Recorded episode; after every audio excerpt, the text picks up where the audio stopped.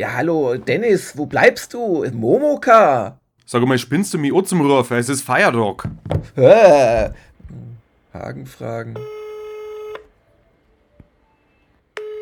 Hey Hagen, hallo, guten Morgen, es ist Montag. Oh, ich dachte eigentlich, äh, es ist Feiertag. Ähm, soll ich reinkommen? Ah, wenn du so fragst, bleib mal, bleib mal liegen. Wen könnte ich denn anrufen, der keinen Feiertag hat? Irgend so einen geknechteten freien Autoren, der in einem an. Ah, ich hab's! Hallo, hier ist Christian Botchen, mit wem spreche ich? Hallo, Jörg hier, du bist zu Momoka einberufen. Wie freiwillig ist das? Sehr.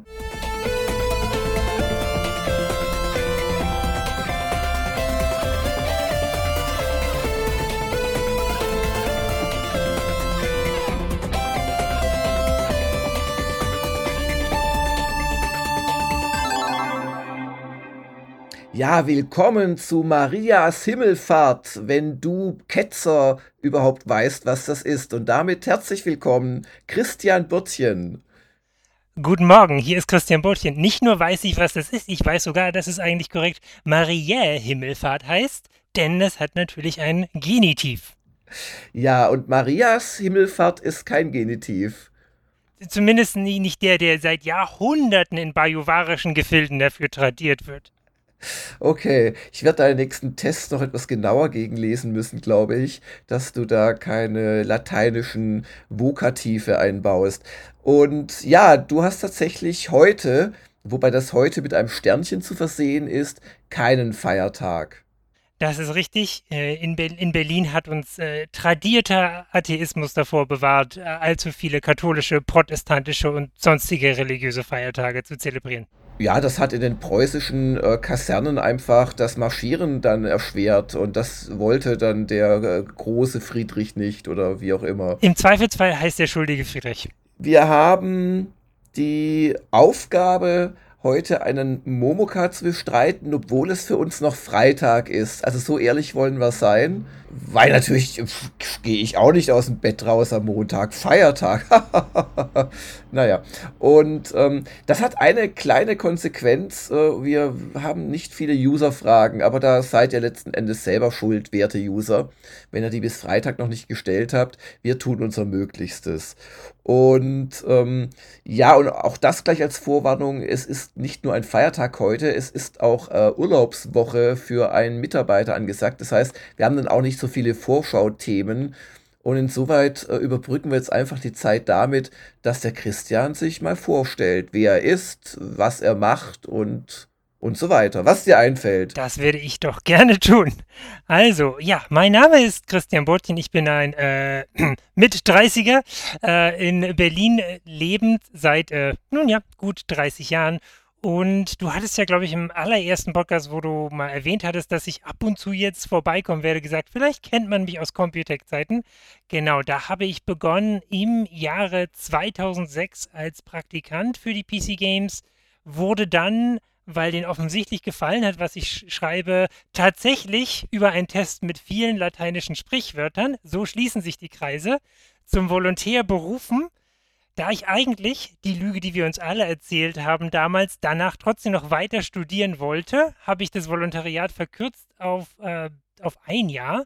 Und noch während der Rückfahrt, äh, um mir dann in Berlin eine ja, Bleibe wie, fürs Wiederstudentenleben zu suchen, rief mich dann damals die Petra Fröhlich an. Es gibt dabei bei Computec jetzt wieder so ein paar äh, personelle Umschichtungen und dementsprechend, äh, damals war es tatsächlich was Gutes. Da, ja, tatsächlich ist das ja öfters Code für, äh, es werden unangenehme Gespräche ja. mit der Personalabteilung geführt. In dem Fall ging es tatsächlich darum, dass ähm, das World of Warcraft-Heft halt so gut lief, dass es den damaligen stellvertretenden Chefredakteur der Games, den Dirk Goding, halt vollkommen eingespannt hat. Und deswegen war eben die Stelle frei, sich komplett um die Games zu kümmern, ob ich darauf nicht Lust hätte.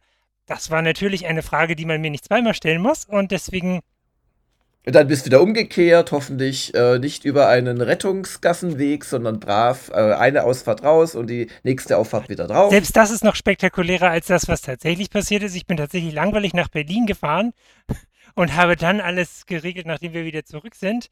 ich hätte tatsächlich irgendwas Spektakuläres mir ausdenken müssen, mit Notbremse gezogen und verstehen Sie es denn nicht? genau. Ähm, genau.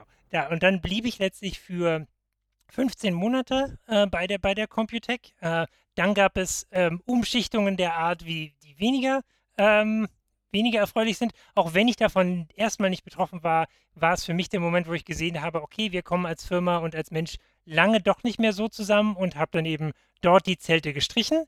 Für kurze Zeit dann bei unter anderem der GameStar noch freigeschrieben. Ähm, das waren Christian Schmidts Zeiten. Und als der aber weg ist, ist auch das eingeschlafen. Und ja, damit war ich letztendlich ja ein gutes Jahrzehnt Zaungast der Branche. Und wir reden jetzt wieder, weil ich äh, irgendwann mal für meinen Blog, glaube ich, eine, eine wirklich sehr byzantinische Frage über das PC-Player-Wertungssystem zu Siedler 2 ge gestellt hatte. Und da hast du dann so ein PS, sag mal, hast du eigentlich Zeit, gegebenenfalls mal was frei zu machen, äh, äh was, was Freies zu schreiben, äh, eben geschrieben? Und ich so, ja, warum nicht? Und deswegen plaudern wir jetzt miteinander. Genau, und äh, ich muss sagen, ich beglückwünsche mich für diese spontane Idee, weil äh, du mit deinen, wie haben wir es jetzt neulich genannt, und für immer und alle Zeiten, Burtchens Bewusstseinsstrom und Strömen, dann natürlich dann im Plural, doch eine Bereicherung darstellst aus meiner Sicht. Das Einzige ist, du hast bislang nur einen Test abgeliefert, aber da haben wir uns ja auch schon grob über den nächsten, der noch ein bisschen hin ist, ähm, unterhalten. Vielen Dank. Ähm, ja, äh, macht mir auch, macht mir auch große, große Freude, da die äh, Bewusstseinsströme entsprechend rauszugeben. Und auch immer schön zu schauen, was hat der Hagen mir jetzt in Fremdwörtern rausredigiert und was darf ich tatsächlich noch drin lassen. Genau, also wir wollen ja niemanden äh, überfordern. Und ähm, das passt auch ganz gut, wenn mit Christians Abgang auch deine Zeit dann beendet war bei der Gamestar. Da haben die wahrscheinlich, das ist böse, aber ist natürlich rein satirisch gemeint, da haben die wahrscheinlich einfach nicht mehr verstanden, was du geschrieben hast. Ich habe jedenfalls eine Wir wissen, wo wir dich finden E-Mail als Antwort bekommen. wenn, wenn, wenn wir wieder warten, äh, auf Ihr Angebot eingehen wollen sollten, dann würden wir eine Anfrage schicken, ob wir uns irgendwann mal treffen und das näher erörtern. Mhm. Genau. Ja, und äh, was machst du seitdem? Du hast ja nicht wieder studiert, oder? Tatsächlich habe ich das aber nicht äh, in Vollzeit. Also ich habe tatsächlich ein, ein Fernstudium an der Open University. Das war in, in Prä-Brexit-Zeiten immer noch nicht günstig, aber halt nicht komplett Kleinwagen die ganze Zeit über die Kreditkarte jagen teuer. Ähm, erstmal in, in quasi allgemeinen Geisteswissenschaften abgeschlossen und darauf dann noch einen Master in Software Engineering äh, gesetzt. Und das geht dann auch in die Richtung meiner ähm, tatsächlichen beruflichen Entwicklung. Ich bin jetzt seit ziemlich genau zehn Jahren als äh, Frontend-Entwickler tätig. Also alles, was Menschen im Browser sehen, da sind dann Leute meiner Zunft für zuständig. Hm, vielleicht sollten wir dich auch da mal anstellen. Was sind denn die drei größten Design-Sünden oder wenn du netter sein möchtest, ähm, ähm, Verbesserungschancen, die du spontan bei gamersglobal.de siehst? Ich glaube zum Beispiel, dass ähm, die Notifications, also diese kleinen, hey, es gibt neue Premium-Inhalte, die sind ja. so das, die sind zwar was, was man nicht häufig sieht, aber immer wenn ich sie sehe, denke ich, hallo, 2009 äh, hat angerufen. Ähm, mhm. Ich glaube, das geht besser. Insgesamt wäre, glaube ich, tatsächlich mal so ein bisschen, ein bisschen modernerer Look, ohne dass ich das jetzt einem, einem ganz konkreten Punkt äh, festmachen könnte, aber wäre so, so, so ein klein bisschen äh, mehr, weniger Kästigkeit, mehr, mehr Stream, haha, da ist wieder Burtchens Bewusstseinsstrom, mhm. Und eine Sache, die mich tatsächlich ein bisschen beschäftigt hat, war diese, diese Release-Liste, die ihr habt. Das ist ja ein enormer Aufwand, tatsächlich die zu haben. Und dafür verkauft sie sich, finde ich, total unter. Also die ist in der Bedienung, fand ich, äh, ein bisschen nicht ganz so nutzerfreundlich. Äh, und das ähm, ja, ist schade, weil da halt doch viele tolle Informationen eigentlich drin stecken. Meinst du es die Content-Box, Vorschau und Releases, wo da ein paar Bilder sind, die du dann ausklappst? Oder meinst du die eigentliche Release-Liste, wenn du auf äh, Release-Kalender quasi genau, gehst. den Kalender meine ich, ja. Ja. Ja, wie würdest du die anders machen? Also wir haben jetzt aktuell so drei pro ähm, äh, Zeile sozusagen, auch mit Bildern und wichtigsten Infos. Wirst du das tabellarischer machen, listenartiger? Weil äh, ich finde die eigentlich ganz schön so, weil man immer gleich das Cover halt sieht.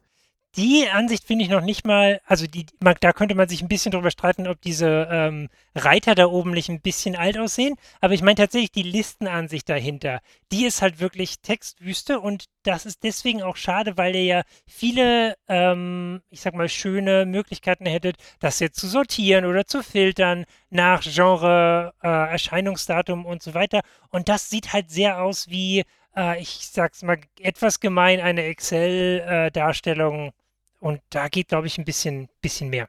Ich finde, das ist sehr unfair Excel gegenüber, muss ich sagen. Aber ich weiß, was du meinst. Also, ja. wenn wir über dieselbe Liste reden, wo, wo übrigens auch ein paar äh, Sortierfunktionen mehr drin stecken könnten. Genau. Weil da gibt es zumindest öffentlich, gibt es da nur Datum von bis, genau.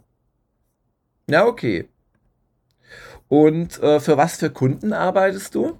Ich habe tatsächlich äh, eine Festanstellung. Ich bin derzeit für das äh, Zahlungsunternehmen SumUp tätig. Wer das vielleicht äh, kennt, das sind in, insbesondere so kleine Coffeeshops und sowas haben, das sind so kleine Geräte, mit denen man eben, äh, auch wenn man nicht an diese großen Sparkassen-Netzwerke angeschlossen ist, Kartenzahlungen erlauben kann äh, als, als kleiner Händler eben. Und natürlich kann man sich denken, dass wir davor haben, etwas mehr zu tun, als nur in Anführungszeichen Zahlungsgeräte äh, in die Welt zu setzen, sondern vielleicht auch ähm, ja, ein Online-Shop für die Händler und, und weitere Features, über die ich jetzt nicht öffentlich sprachfähig ja, ja, klar. bin. Genau. Ja. ja. das mit diesen Zahlungslösungen, das scheint wirklich ein Markt zu sein. Also auch PayPal versucht ja den Leuten ihr eigenes System da unter zu jubeln. Und ihr seid dann quasi Konkurrenz auch zu PayPal mit deren Kartenlösung, richtig? Unter anderem, genau. Ja, ja, ja. Also die Strategie ist da für die meisten Firmen nicht, auch wenn das derzeit noch so aussieht, tatsächlich ähm, mit, den, mit den Kartenumsätzen langfristig Geld zu verdienen. Da gibt es zwar derzeit noch natürlich ein, ein paar Prozente, äh, je, je, nachdem bei welchem Anbieter du bist, aber da lässt sich schon, äh, lässt sich schon gut absehen, dass diese Prozente asymptotisch gegen Null gegen werden. Und deswegen versuchen es die meisten der Anbieter eben tatsächlich eher so ein Ökosystem ähm, zu entwickeln, dass die Händler ja tatsächlich dann eben so einbezieht, dass sie nicht nur die Zahlung darüber abwickeln können, sondern ihr gesamtes Geschäftsleben oder einen Großteil ihres Geschäftslebens.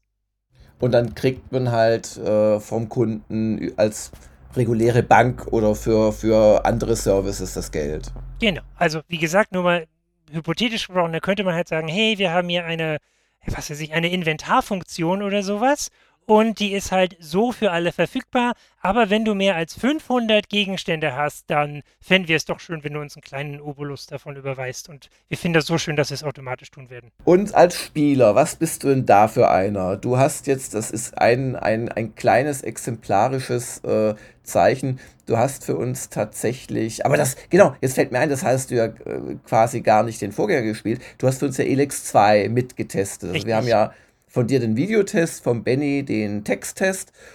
Ich weiß, dass du auch Gothic gespielt hast. Das ist richtig. Das war meine erste, ähm, ja doch formal freiwillige Aufgabe als Praktikant bei der äh, PC Games, weil wir damals für die, was war das? Das war die, nee, das war knapp vor der 15-jährigen Ausgabe. Genau, hatten wir Gothic 2 als Vollversion und dann, das war noch die Zeit, in der es noch üblich war, dann sowas wie die Komplettlösung und so weiter und so fort eben auch im Heft mit abzufeiern. Und da waren natürlich die Praktikanten sie, ähm, dafür prädestiniert, dann jetzt eben Gothic durchzuspielen. Und dabei habe ich durchaus ja die, die äh, Piranha Bytes Formel schätzen gelernt. Sonst bin ich mit Rollenspielen, ja, nehme ich auch mal mit, ähm, aber eher so diese Action-Adventures mit, wie es so schön heißt, Rollenspielelementen, was wäre, wie auch eine meiner vergangenen Kolumnen beleuchtet, beleuchtet hat, äh, jetzt durchaus üblich ist, dass in alles Progressions- und Aufstiegssysteme gesteckt wird. Meine ähm, Haus- und Hofgenres sind äh, die Echtzeitstrategie und Adventures. Wo haben sich denn die beiden Genres hin entwickelt aus deiner Sicht? Äh, Richtung äh, immer schöner oder eher in Richtung früher war alles besser? Oh, das ist eine gute Frage. Ähm, also die, die klassische Echtzeitstrategie gibt es ja noch. Ah, mir fällt jetzt der Name nicht ein. Ähm, also natürlich gab es das Age of Empires 4 und dann gab es auch das von den, na, wie heißen sie, die sympathischen Menschen aus Bremen. Ähm, von King Art, genau. Ähm, ihr Iron Harvest. Genau. Aber äh, darüber hinaus haben sich sowohl Adventures als auch Echtzeitstrategie, glaube ich, historisch, ähm, wie gesagt, es gibt sie noch und wir hatten ja auch neulich den Test von dem, äh, wie heißt es, von dem neuen Siberia. Äh, und natürlich gerade im Indie-Bereich lassen sich Adventures mehr als Echtzeitstrategie, weil sie natürlich technisch weniger komplex sind, ähm, gut weiterentwickeln. Sie sind jetzt beide in ihrer Urform natürlich nicht mehr die dominanten Adventures geworden, äh, dominanten äh, Genres geblieben, aber ich glaube, sie haben viel eben ähm, so, wie soll ich sagen, Nährboden für weitere Entwicklungen im, äh, im gesamten Markt gegeben. Das ist dem gemeinen Fan jetzt nur bedingt eine Hilfe, wenn er sagt, aber ich möchte doch nur ein echtes Strategiespiel. Mir nützt es nicht, dass die ganzen ähm, MOBAs und so weiter Echtzeitstrategie-Elemente benutzen. Genauso wie der, der Adventure-Freund ähm, ja wenig davon hat, dass eben so kleine Rätselelemente jetzt ganz häufig in anderen Spielen vorkommen. Ähm, aber ich glaube, da muss man sich so ein bisschen äh, einfach mit abfinden. Es gibt ab und zu eben mal natürlich äh, gute, rein, reinrassige Vertreter sozusagen des Genres. Ähm, im Wesentlichen sind sie etwas mehr, äh, wie soll ich sagen, äh, Kennergenre geworden. So sehe ich es auch. Und also bei den Adventures weniger, weil die sind durchaus, finde ich, immer komfortabler geworden im Laufe der Jahre. Aber bei der Echtzeitstrategie habe ich so eine gewisse Fehlentwicklung eigentlich gesehen. Ich habe ja das Genre mal früher geliebt. Und jetzt ist ein Iron Harvest für mich, ist natürlich Echtzeitstrategie auch, aber nicht so klassische Echtzeitstrategie. Es geht ja mehr so in die Company of Heroes äh, Richtung, sehr taktisch, äh, inklusive zerstörbare Gebäude und Deckung ist sehr wichtig und so. Und, und ja, und auch sehr storylastig und alles. Aber so die klassische Echtzeitstrategie scheint mir immer mehr zu so einem Multiplayer-Genre geworden zu sein. Äh, Year of Rain, äh, Grey Matter und wie sie alle mhm. heißen. Und das war überhaupt nicht mein Ding. Und irgendwie haben die halt äh, die Firmen gesehen, also meine Vermutung geht dahin, wissen tue ich es natürlich nicht. Ah, StarCraft 2, oh, Age of Empires 2, das wollen wir auch. Und ja, du kannst aber nicht einem StarCraft 2 so ohne weiteres Konkurrenz machen. Es gibt nur so viele, äh, ja, so viel Bedarf an Multiplayer-Spielen. Und bei Multiplayer hast du halt noch sehr viel mehr als bei anderen Genres oder Nutzungsszenarien das Problem der kritischen Masse. Mhm. Und ich habe schon so viele, es gilt natürlich nicht nur für Echtzeitstrategie, aber auch so für ja, Taktik-Shooter, Survival-Shooter, Koop-Shooter ich habe schon so viele eigentlich gute Spiele gesehen, die aber einfach dann leere Server hatten nach zwei, drei Wochen. Und dann war das vorbei, weil das alte Lied, wenn das Restaurant leer ist, gehst du nicht rein. Und das, das ist aus meiner Sicht eine Fehlentwicklung gewesen.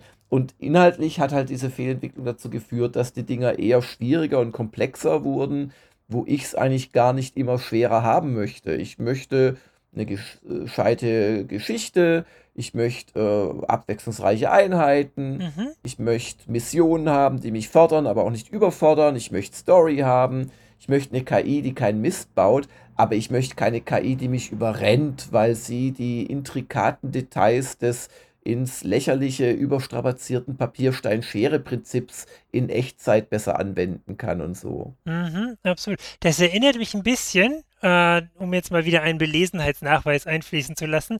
Du hast vor, ich sage jetzt spontan 13 Jahren, es kann aber auch 15 oder 11 gewesen sein, glaube ich mal, einen Artikel noch für damals die Gamestar geschrieben über die Schwierigkeiten daran, damit einen World of Warcraft Konkurrenten aufzuziehen. Ähm, natürlich ging es da viel auch schlichtweg um die, um die schiere Masse an, an Inhalten, die Blizzard zu dem Zeitpunkt bereits hatte. Aber du hast, bist damals auch darauf eingegangen, dass die ganzen Netzwerkeffekte halt klar einerseits ins Gute gehen können, wenn du einen Server, äh, eine Serverlandschaft wie Blizzard pflegst, aber auch in die andere Richtung gehen können. Das äh, Restaurantproblem. Ja, und ansonsten muss ich aber auch sagen, kann das Echtzeitstrategie-Genre nichts dafür, dass ich mich weiter oder zurück oder wo auch immerhin zeitlich entwickelt habe. Mhm. Also, ich habe es zuletzt bei Age of Empires 4 gemerkt, das äh, mich einfach nicht so anmacht, wie es mich bestimmt noch 10 oder gar 20 Jahre früher angemacht hätte. Da gibt es schon auch Gründe, die ich beim Spiel selbst verorte. Im, Im Fall von AOE 4 ist es mir einfach zu zusammengewürfelt von der Kampagne her, diese dauernden Zeitsprünge und dass du immer von der Erzählstimme dann über dich als eigentlich agierenden General hörst, dass er etwas gemacht hat, also als wäre es eine Geschichtsvorlesung. Mhm. Ähm, das hat mich da zu sehr rausgerissen. Da hätte ich gerne eine größere Unmittelbarkeit gehabt. Vielleicht nur einen dieser Generäle äh, gesteuert und das dann ein bisschen so persönlicher ähm, mhm. erlebt. Aber ich glaube trotzdem, dass ich da 20 Jahre vorher mir sämtliche Finger dreimal danach abgeleckt hätte. Und mittlerweile sage ich, ja, schönes Spiel, aber mm, macht mich jetzt nicht emotional völlig an und bindet mich hier wochenlang an Rechner. Ja. Glaubst du, dass es spielmechanisch was gibt, was dem Genre einfach abhanden kommt, wo es eine, eine fehlende Möglichkeit gibt, sich weiterzuentwickeln, ohne halt unverkennbar kein RTS mehr zu sein? Ich weiß es nicht. Also das RTS Genre hat ja natürlich auch davon gelebt, dass es so neu war mal und dass es auch in eine Zeit fiel, wo es noch keine 3D-Engines gab oder zumindest keine performanten, keine 3D-Hardware so richtig. Und da hat sich das reingesetzt und hat dann wirklich so die Faszination, ähm, ja, so Kriegsspiel im Sandkasten mit Miniaturen, die sich selbst bewegen, rübergebracht, so ein mhm. bisschen. Es gab da mal äh, eine Science-Fiction-Geschichte aus den 60ern, glaube ich. Ich habe sie auch irgendwann mal recherchiert für einen Artikel, um sie nennen zu können. Und da ging es halt wirklich darum, äh, und das war in der Prä-Computer-Zeit, äh, dass da auf so einem Art Modellbautisch halt Krieg stattfand. Und äh, dann wurden da kleine Fabriken hochgezogen und dann wuchs da die Qualmwolken und irgendwann kamen die, glaube ich, die taktischen Atomschläge und dann war vorbei. Und äh, das hat mich total fasziniert, als ich das gelesen habe damals. Und so ein Command Conquer war eigentlich davon die, die Wirklichkeitswertung. Mhm. Und natürlich dieser technische Aspekt, oh, da wusen kleine Leute rum, der ist natürlich auf die Dauer verloren gegangen, weil das war dann irgendwann jedem Genre möglich, wenn man es haben wollte. Also die Echtzeitstrategie hat ihre technische Brillanz quasi verloren. Und dann, glaube ich, ist es auch, ja, gibt es vielleicht auch bessere Erzählformen mittlerweile für Story einfach. Also, aber mein Gott, das gibt es ja auch bei anderen Sachen, dass einem früher Liebgewonnenes so ein bisschen abhanden kommt und man sich fast schon zwingt, ein Musikalbum noch wirklich komplett durchzuhören oder einen Roman noch mal komplett durchzulesen. Vielleicht steckt auch nichts anderes dahinter als das. Mhm. Wie ist es denn bei dir? Ich habe neulich ähm, in einem Anflug von ein bisschen Nostalgie, ein bisschen damals meine eigene Wertung hinter, hinterfragen oder äh, letztlich doch, doch nicht hinterfragen, denn natürlich hatte ich recht, habe ich nochmal äh, Command Conquer 3 Tiberium Wars äh, tatsächlich gekauft, heruntergeladen ja, und gespielt. Was ja so, also man, ich glaube, das kann man als, vielleicht nicht als Höhepunkt, aber man kann es so als gesch geschliffene Form des Urgenres äh, hm. sehen. Also das ja, quasi als so die finale Ausbaustufe, ja, so ein bisschen, gell?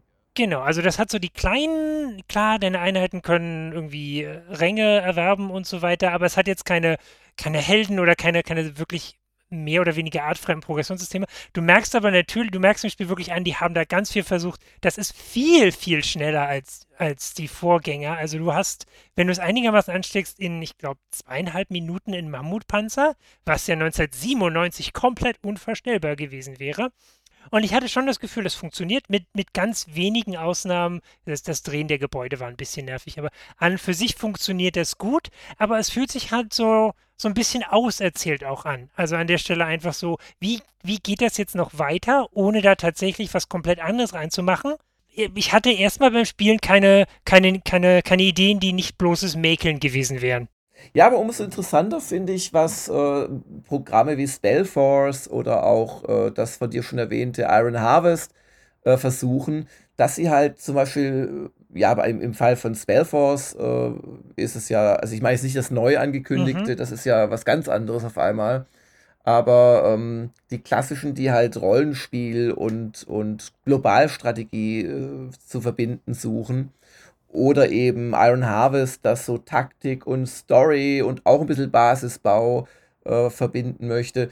Also ich finde das alles wirklich sehr löblich. Mhm. Es ist aber halt für mich nicht mehr die klassische Echtzeitstrategie. Ja. Und Ich mag ja sehr die Total War Serie. Ich freue mich wahnsinnig auf die Immortal Empires, wobei ich mich frage, da wirst du ja wirklich, also, also viele Dutzend Parteien und, und über die verschiedenen Anführer, wahrscheinlich über 100 verschiedene letzten Endes Fraktionen steuern können. Also ist, äh, wie, wie, wie, wählt man denn überhaupt aus, welche man spielt? Da, da, da, da verhungert man doch aufgrund des großen Angebots in den Regalen, weil man es nicht entscheiden mag.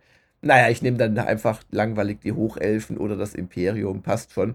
Aber ähm, äh, da gefällt mir zum Beispiel sehr, dass, dass, äh, dass der Echtzeitfaktor halt nur für die Schlachten wirklich da ist mhm. und der Rest ist Rundenstrategie. Und überhaupt habe ich bei mir bemerkt, dass ich auf meine ja, mittleren Jahre, nennen wir es mal, äh, zukunftszugewandt, äh, doch eher wieder die Rundenstrategie zu schätzen gelernt habe. Also ich finde, da passiert ganz viel Tolles, weil es halt auch, was du gerade für die Adventures gesagt hast, dass das natürlich indie-tauglicher ist aufgrund der geringeren technischen Herausforderungen. Mhm. Und was da so also passiert, das ist ganz toll, finde ich. Also sei es War Tales, was ich zuletzt gespielt habe, seien es ähm, Ideen, die fantastisch sind, in der Ausführung hapern vielleicht, wie Shadow Empire, seien es auch meine hochgeliebte Strategic Command äh, Reihe, wo mit American Civil War kürzlich ein neuer Teil erschienen ist und, und viele, viele andere. Also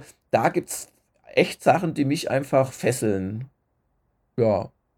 Sehr schön. Ich mag, halt, ich mag dieses global-strategische, also dieses Sandbox-Prinzip, dass ich, dass ich im Großen auch entscheide, wo es hingehen soll und nicht nur immer so vorgefertigte, geskripte Mission, geskriptete mhm. Missionen. Mhm. Das finde ich so ein bisschen mittlerweile nicht mehr so erbauend. Das ähm, Strategic Command ist, war, fand ich ein schönes Beispiel für ein Thema, was ich in einer Kolumne angesprochen habe oder womit ich mich in einer Kolumne beschäftige. Du hattest ja in, in dem Artikel dazu geschrieben, dass es nach zwei bis drei Stunden deutlich anders ausgesehen hätte. Da hätte wäre dein Resümee wesentlich kritischer gewesen, ähm, weil dir halt da wesentlich mehr Ecken und Kanten aufgefallen sind. Ähm, und erst nach einer deutlich intensiveren Beschäftigung mit dem Spiel ähm, hast du es in der Form zu schätzen gelernt, wie das tatsächlich äh, letztlich der Fall war im Artikel. Und das ist eine, eine Frage, der ich mich auch gewidmet habe, in einem von meinen Bewusstseinsströmen. Wie viel, ähm, wie viel dürfen Spiele von uns da verlangen? Ich erinnere mich, äh, auch bei Elex 2 war es so, da habe ich dir anfangs ab und zu mal Wasserstände geschickt. Naja, ja. die ersten Stunden, das ist schon ein bisschen haarig. Da zeigt sich Piranha Bytes jetzt eher von ihren äh, von dem, was man von ihnen erwartet, aber im, im Schlechten. Und es hat dann nach einer Weile, ich, ich kann es jetzt nicht mehr sagen, ob es eher drei oder eher acht Stunden waren, ähm, wirklich erst angefangen, so richtig für mich zu funktionieren ohne den Artikel jetzt da äh, komplett vorzunehmen, finde ich aber, das ist schon eine äh, spannende Frage, sich zu überlegen, was ist da realistisch ähm, sowohl für mich als, als User als auch vom Spiel zu erwarten. Also wenn du jetzt äh, das nicht für einen Artikel hättest spielen müssen, hättest du Strategic Command nach, nach der Zeitspanne von drei Stunden, wo es eben das schlechtere Fazit gewesen wäre, ad acta gelegt und gesagt, gut, äh, ich habe noch andere Sachen zu spielen? Na, das war ein bisschen anders. Ich habe das im Urlaub gespielt mhm. und äh, dachte, dass da ein Jörg Spieltbei rauskommt. Aber ich hätte halt unter Umständen nach drei Stunden hätte ich da Schluss gemacht und die Chance gab es durchaus. Ich hätte dann dem Spiel, glaube ich, Unrecht getan. Also zumindest für Fans des Genres. Nur äh, ich bin ja ein Fan des Genres und sogar dieser Serie und dass es mir das so schwer macht, ist schon ungewöhnlich, aber das lag in dem Fall dann tatsächlich, glaube ich, an dem Szenario auch. Mhm. Und man kann ja trotzdem beklagen, also dass dass es immer noch, also wirklich Dinge so ganz, weißt du, so umständlich und mit Ja-Nein-Abfragen klärt, mhm. dass es da keinerlei Entwicklung gegeben hat, ist natürlich schade, aber ist halt so. Ich habe übrigens da eine Partie nochmal als Union gestartet. Ja und hatte meinen Spaß bis nach sechs oder sieben Stunden. Ähm, und ich hatte nicht oft gespeichert und die haben so ein Autospeichern. Oh, oh. Ja, leider immer eine Fehlermeldung kam. Ford Animation Error in Klammern 1. Jetzt frage ich mich A, Force sind eigentlich stationär, immobil. Ja. Warum müssen die animiert werden? Ich wüsste da nicht, dass Vielleicht ein kleines Fähnchen, Animation was da im Wind sich bewegt. Nee, das kann nur irgendeine Explosion oder irgendein Blödsinn sein. Und das hat mir den Spielstand kaputt gemacht und ich hatte keinerlei Lust, da nochmal zwei Stunden zurückzugehen. Mhm. Schade eigentlich, ja. Naja, aber was du ja eigentlich ansprichst, ist dieses Ja, reinkommen und so weiter. Und das ist halt das alte Lied. Also eigentlich finde ich, kann man schon von dem Spiel erwarten, dass es innerhalb der ersten Stunde mich packt. Mhm. Und das ist ja auch so ein bisschen das Konzept unserer Stunde der Kritiker. Auf der anderen Seite, bei komplexeren Geschichten kann man schon auch mal, also wenn man eh nur eine Nische adressiert, kann man schon auch mal erwarten, dass die Leute ein bisschen mehr Zeit investieren. Geht dir das auch bei anderen Medien so? Also wenn du zum Beispiel eine Serie empfohlen bekommst und die ersten zwei, drei Episoden reißen sich jetzt nicht so mit, ist es dann der Punkt, wo du sagst, gut, dann halt nicht? Oder sagst du, aber nein, ich habe irgendwo auf Reddit gelesen, in Season 2 drehen sie richtig auf, da beiße ich mich jetzt halt durch. Ich finde, weil Serien dauern ja in der Regel acht bis zehn Folgen, also da zu sagen, du musst die ersten zehn ertragen, ähm, dich am Sofa festbinden, also da fehlt mir das Verständnis für. Mhm. Also was schon sein kann bei Serien ist, dass die gewinnen mit der Zeit, weil die Charaktere vielschichtiger werden, weil es dann zum Beispiel bei The Wire und solchen oder auch Sopranos, weil es so einen übergeordneten Handlungsbogen gibt und auch so eine übergeordnete Charakterentwicklung. Ja. Das mag schon sein und dass dies immer besser wird, aber also wenn die erste Staffel scheiße ist, also weiß nicht, wie jung man sein muss und mit wie viel Zeit zum Totschlagen gesegnet, dass man das sich das antut. Also entweder schnackelt's oder schnackelt nicht. Aber ja, ich hatte selbst schon genügend Szenen, wo es erst so nach zwei, drei Folgen mich gepackt hat. Und wenn mir dann jemand sagt, du halt mal zwei, drei Folgen durch, das nehme ich dann schon ernst. Aber das ist halt noch ein Investment von schlimmstenfalls einem Abend, weißt Ja. du, zwei, drei Folgen, naja, oder zwei Abende, die dauern ja häufig 50 Minuten, die Folgen. Aber also eine ganze Serie, eine ganze Staffel würde ich im Leben nicht angucken. Mhm. Was guckst du denn gerade? Gerade ähm, schauen wir mal wieder ähm, Schitt's Creek durch. Das ist diese Serie, die gibt es gerade auf Prime. Ähm, ist so eine, also das, das Setup ist so, ein- so ein typisches äh, Riches to Rags, so reiche Familie, verliert alles und muss in ein ähm, auf den ersten Blick sehr stereotypisches amerikanisches Dorf umziehen. Aber es ist super charmant, auch wirklich witzig gemacht. Äh, die einzelnen Folgen sind auch nur so 20 Minuten lang, das heißt, das Mhm. Investment ist drin. Ja. Genau, und das äh, immer wieder begeistert. Ähm, die, davon hatte ich tatsächlich erst gehört, weil das vor, ich glaube, zwei Jahren das, der erste Fall war, dass eine Serie äh, gleichzeitig alle Emmys für beste Haupt- und Nebendarsteller, Nebendarstellerin äh, gleichzeitig mit einer Staffel abkassiert hat. Okay. Genau. Und äh, ja, äh, super charmant, äh, finde ich immer schön. Tatsächlich warten wir sonst auf, ähm, zumindest ich, meine Ehepartnerin ist da ein bisschen skeptischer. Ähm, ich warte auf, äh, die, wie heißt es, die Ringe der Macht. Ähm, weil Im ich, September, gell? genau, Ja. man muss noch ein bisschen Geduld. Ähm, aber ich, ja, klar kann es sehr schlecht werden, aber ich habe auch so ein bisschen die Hoffnung, dass wenn jemand bei Amazon sagt, wir nehmen hier eine Milliarde in die Hand, dass der dann auch zwei, drei Leute abgestellt hat, um zwischendurch mal zu schauen, ob es gut wird. Mm. Ich gucke, also ich werde mir das natürlich angucken. Ich bin eigentlich, ich bin, ich weiß nicht, wo ich skeptischer bin. Bin ich bei dem Game of Thrones Prequel skeptischer oder bei der Ringe der Macht? Also es würde mich wundern, wenn beide super werden. Und es würde mich aber auch wundern, wenn beide kacke werden. Dafür steckt zu viel Geld drin. Also äh, da gibt es ja schon dann so einen Grund. Ja, wobei, nein, es gibt, gibt kein Grundniveau. Manchmal können Dinge auch echt schief gehen. Und zum Beispiel die Shannara-Umsetzung auch von Amazon war doch die, oder? Die hat mir zu Beginn sehr, sehr gut gefallen, nach hinten immer weniger. Ich fand es dann irgendwie nur noch blöd. Der eine rennt da mit seinem verkniffenen Gesicht den anderen hinterher durch diese, wie heißen sie, grauen Gänge. Nee, ach, ich komme gerade nicht drauf.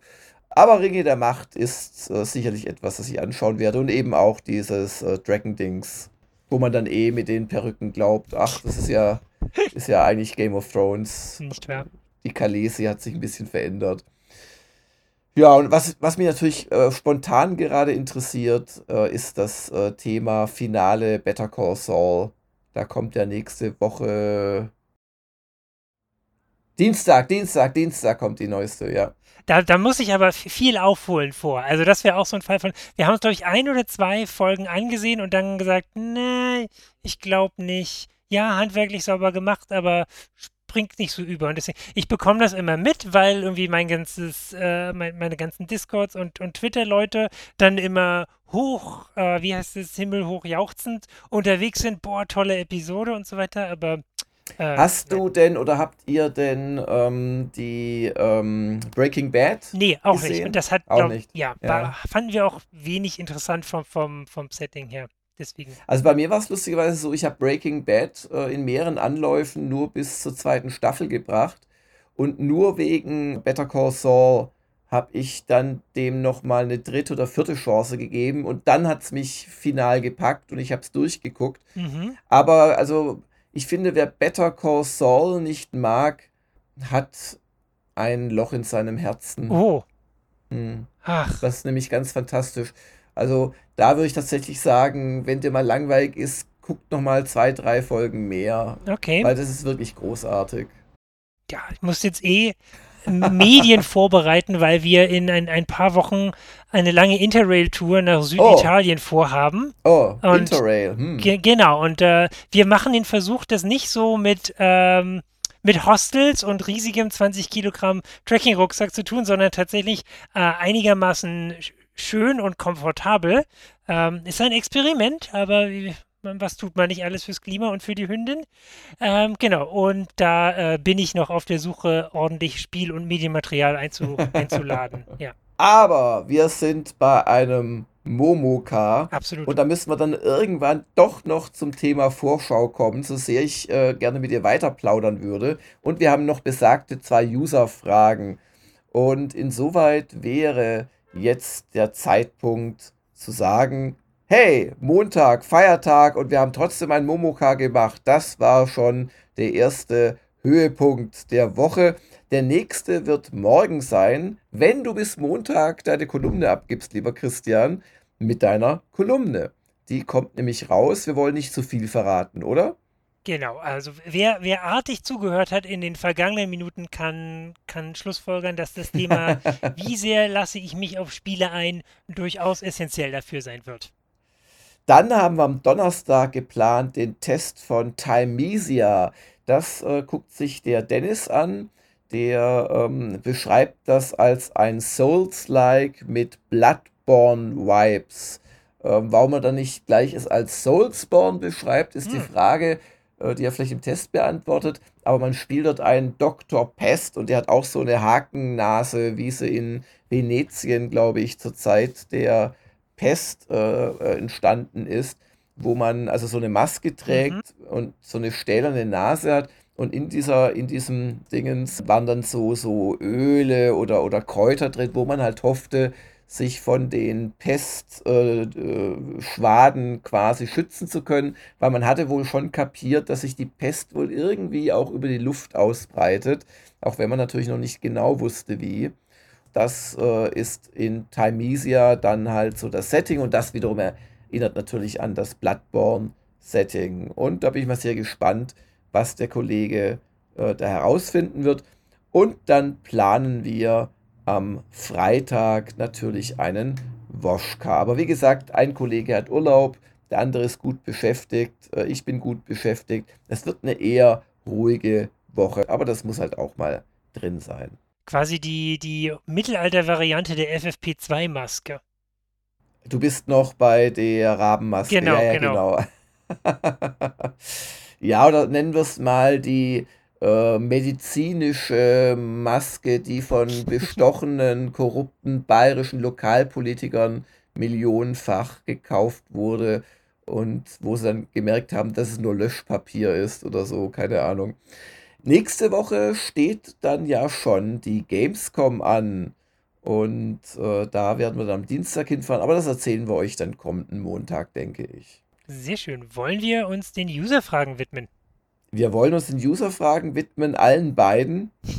Und ähm, zunächst einmal fragt Maestro etwas. Magst du sie vorlesen? Maestro84 fragt, Die tägliche Arbeit von Gamers Global benötigt auch jeden Tag ein paar Quäntchen Strom und sogar Heizmittel für empfindsame Jungredis ab Herbst 2022. Welche Pläne außer Panik hat der Chef schon sicherheitshalber erdacht, um der Energieendzeit wacker entgegenzuwirken? Äh, ja, ich habe das im aktuellen Juli-Hüstel-Editorial thematisiert. Das konnte der Maestro aber noch nicht wissen, äh, als er es geschrieben hat. Also äh, die Einschläge kommen näher. Äh, uns hat beispielsweise unser Serverdienstleister, und wir lassen doch äh, einige hundert Euro bei dem jeden Monat, ähm, hat uns jetzt geschrieben, dass die Preise um 10% erhöht werden mit der Begründung höhere Stromkosten und mhm. Serverfarm und so weiter.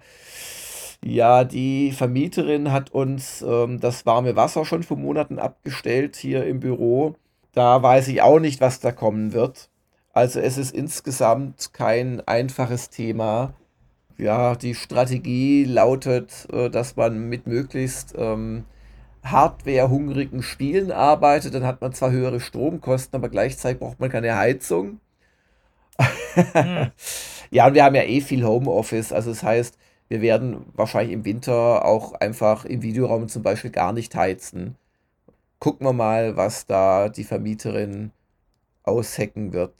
Ja, also ja, macht mir durchaus Sorgen, aber so Strategien, die auch denkbar wären, zum Beispiel, dass man nur noch äh, mit minimalen Grafikeinstellungen spielt, um darüber dann Strom zu sparen. Da weiß ich nicht, ob das so zielführend wäre, ehrlich gesagt. Wird es so passiv-aggressive, der Letzte macht das Licht aus, immer die Rechner runterfahren und so weiter Zettel im ganzen Büro geben? Ja, da sind die Kollegen eigentlich eh verständig. Und wie gesagt, also wir, wir sind eh, also zusammen treffen wir uns hier maximal einmal in der Woche und also ich denke, beide Kollegen sind im Schnitt, also Dennis ist so ein bis zwei Tage die Woche da, Hagen zwei bis drei Tage. Ich bin in der Regel fünf Tage da, aber oft halt dann auch nur nachmittags oder so. Und da muss man halt dann im Winter nochmal gucken, da ist so dieses halbtägige Reinkommen nicht so sinnvoll, gerade in Sachen Heizung. Da werde ich dann wahrscheinlich eher wieder ganze Tage reinkommen. Die zweite Frage kommt von Henning Lindhoff. Ich stürze mich in diesen Tagen endlich in den Dschungel von Night City und habe dazu Dennis hervorragenden Guide entdeckt. Gibt es die Chance, solche Guides auch in PDF-Form zu bekommen? Sie müssen auch nicht toll ausschauen. Ja, also wenn dir das toll ausschauen egal ist, dann kannst du ja die vielleicht dem einen oder anderen gar nicht bekannte Funktion verwenden, dir den Artikel auf einer Seite anzeigen zu lassen und äh, mit Bildern. Und wenn du das machst, dann kannst du eigentlich, ich bin ja ein Mac-User mittlerweile, aber es geht sicherlich auch auf PC, das einfach drucken, aber nicht an den Drucker, sondern an, an, an, an so ein PDF-Zwischendings. Und dann hast du ein PDF. Und das kannst du dir dann wiederum entweder ausdrucken oder auf dem Tablet nebenbei anschauen. Das dürfte, glaube ich, am ehesten dem nahe kommen, was du suchst. Und du vermeidest durch diese Darstellung halt, dass du es seitenweise nur hast, also Website seitenweise und mit dauernd Kommentaren drunter und so weiter. Das ist allerdings von uns aus nochmal zu formatieren, ist so ein bisschen out of scope. Das tut mir leid. Mhm. Ja, ich mache dann aus der Not heraus noch eine dritte User-Frage, die, die äh, erfinde ich oder füge sie einfach zusammen aus Comments der letzten Woche auf Gamers Globally und zwar zum Thema Japan-Dokus. Frage: Warum macht ihr diese blöden, primitiven Japan-Dokus statt was Gescheites? Und meine Antwort auf diese Frage lautet: ähm, das ist was Gescheites, es bringt Geld für Gamers Global und es hat auch was mit Spielen zu tun. Das wird zwar gerne ignoriert von den paar Usern, die da echt ein Problem mit haben, aber wir gehen da unter anderem auf die TGS. Wir besuchen eine Spielebar. Wir besuchen die Nintendo World in Osaka. Und vielleicht, da sind wir dran, aber das ist noch schwerer als einen Termin bei einer Hostessbar zu kriegen, äh, besuchen wir sogar ein japanisches Spielestudio. Also das hat schon was mit Spielen zu tun. Und nein, es ist auch kein Feigenblatt, äh, sondern Feigenblatt wäre es, wenn ich sagen würde, hey, wir besuchen die TGS und machen ganz viele tolle Spielesachen und dann machen wir auch noch eine Reisedoku. Aber wir machen ja das Gegenteil. Wir sagen, hey, das ist eine Reisedoku aber es gibt diverse Spielethemen. Und ich finde es ein bisschen schade, dass da einigen Leuten, ja, es derart gegen den Strich geht, dass sie da, also es sind zwei, drei, die da dauernd ihren Senf zugeben müssen. Und wir haben es kapiert, ihr hasst die Idee der Japan-Dokus. Und das ist eh alles nur amateurhaft verwackeltes Zeug. Alles klar, dann regt euch doch nicht dauernd neu drüber auf. Aber allen anderen, die es nicht interessiert, kann ich sagen, ja, ist, ist okay. Muss euch nicht interessieren. Aber also, dass es nichts mit Spielen zu tun hat, ist einfach unwahr. Und äh, dran denken, die Erlöse kommen euch allen zugute, nämlich indem sie weitere Reviews, Podcasts, Previews, Spielevideos und so weiter und so fort finanzieren. Ja, und wer die Japan-Dokus interessant findet oder vielleicht jetzt doch noch auf die Idee kommt, oh, oh, TGS, ja Gott, da hätte ich gern so eine Fotogalerie. Wohlgemerkt, früher wurde dafür gecrowdfundet, dass ich überhaupt zur TGS fliege. Aber jetzt ist es, glaube ich, bei einigen so, Japan hat nichts mit Spiel zu tun. Schwachsinn. Ähm, wer noch spenden will oder wer noch aufstocken will, hat noch Zeit, aber auch nicht mehr endlos. Also jetzt läuft es noch ziemlich genau vier Wochen und morgen oder übermorgen in vier Wochen möchte ich ins Flugzeug steigen. Ja. ja, das wären die Fragen. Das wären die Fragen. Also, äh, ja, dicker, dicker Rüffel an die Userschaft, so wenige Fragen gestellt zu haben. Ihr dachtet wahrscheinlich, ihr hättet bis Montagmorgen kurz vor neun Zeit, aber so ist das nun halt mal nicht. Und genau, in diesem Sinne äh, werden es hoffentlich für nächste Woche wieder mehr. Ja, vielen Dank an dich, Christian, dass du an diesem Freitag, äh, Montag reingeschaut hast. Mhm. Äh, mein Beileid, dass du am Montag keinen Feiertag hast, aber unter uns, ich werde auch arbeiten. Das ist das Los des Selbstständigen. Und ähm, ja, würde mich freuen, wenn du auch durchaus mal wieder in einen Podcast kommst. Ich fand das sehr angenehm. In diesem Sinne wünsche ich dir jetzt in der realen Welt ein hoffentlich bald eintretendes schönes Wochenende. Ja, auch von mir vielen Dank für die Einladung. Es hat mir auch sehr viel Freude bereitet und auch ein paar neue Denkanstöße noch mitgegeben. Vielleicht führen die sogar noch zu, zu Last-Minute-Einflüssen in die Kolumne. Ja, also auch von mir vielen Dank und alles Gute. Und euch, lieben Usern, eine schöne Woche und wir hören uns bald wieder. Bye, bye. Tschüss.